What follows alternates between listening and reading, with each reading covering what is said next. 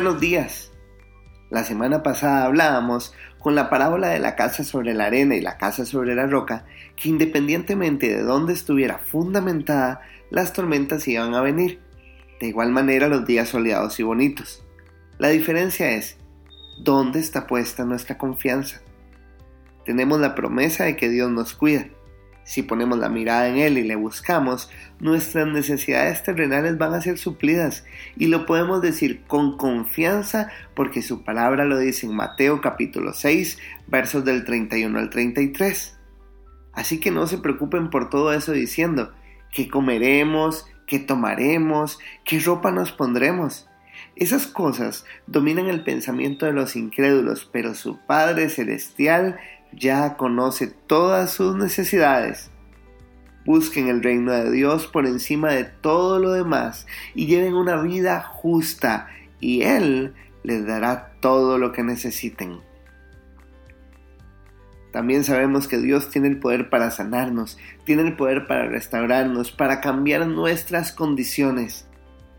Y si la noche se pone aún más negra, aun cuando nos visite hasta el dolor más profundo, aún la muerte misma, Apocalipsis capítulo 21, versos del 3 al 5 nos dice, Oí una fuerte voz que salía del trono y decía, Miren, el hogar de Dios ahora está entre su pueblo. Él vivirá con ellos y ellos serán su pueblo. Dios mismo estará con ellos. Él les va a secar toda lágrima de los ojos y no habrá más muerte, ni tristeza, ni llanto, ni dolor y todas estas cosas ya no existirán más. El que estaba sentado en el trono dijo, miren, hago nuevas todas las cosas. Entonces me dijo, escribe esto porque lo que te digo es verdadero y digno de confianza. Dios nos promete que toda lágrima será enjugada, que toda tristeza, llanto y dolor serán eliminados. Él hará todo nuevo, por lo que debemos mantenernos firmes en la fe. Dios lo ha prometido.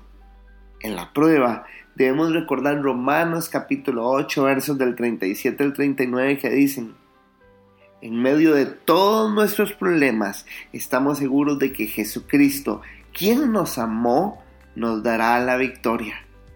Yo estoy seguro de que nada podrá separarnos del amor de Dios, ni la vida, ni la muerte, ni los ángeles, ni los espíritus, ni lo presente, ni lo futuro, ni los poderes del cielo, ni los del infierno, ni nada de lo creado por Dios, nada, absolutamente nada podrá separarnos del amor que Dios nos ha mostrado por medio de nuestro Señor Jesucristo.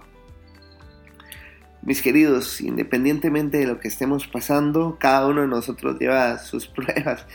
Eh, tengamos la confianza de que Dios nos ama, que está haciendo esto para formarnos, que está haciendo esto porque quiere un mejor futuro para nosotros, tanto en la tierra como en lo eterno. Dios quiere lo mejor para nosotros.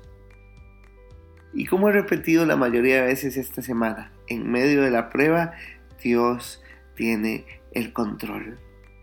Armémonos de fe, busquemos a Dios en su palabra y aprendamos que también en la prueba podemos conocer el amor perfecto de Dios. Pablo escribía en Romanos 8:38 que leíamos hace un segundo, ni la vida ni la muerte. E-, esto habla de todo lo que contiene la vida y de todo lo que contiene la muerte. No hay nada, no hay una prueba que estemos pasando nosotros que pueda separarnos del amor de Dios ánimo.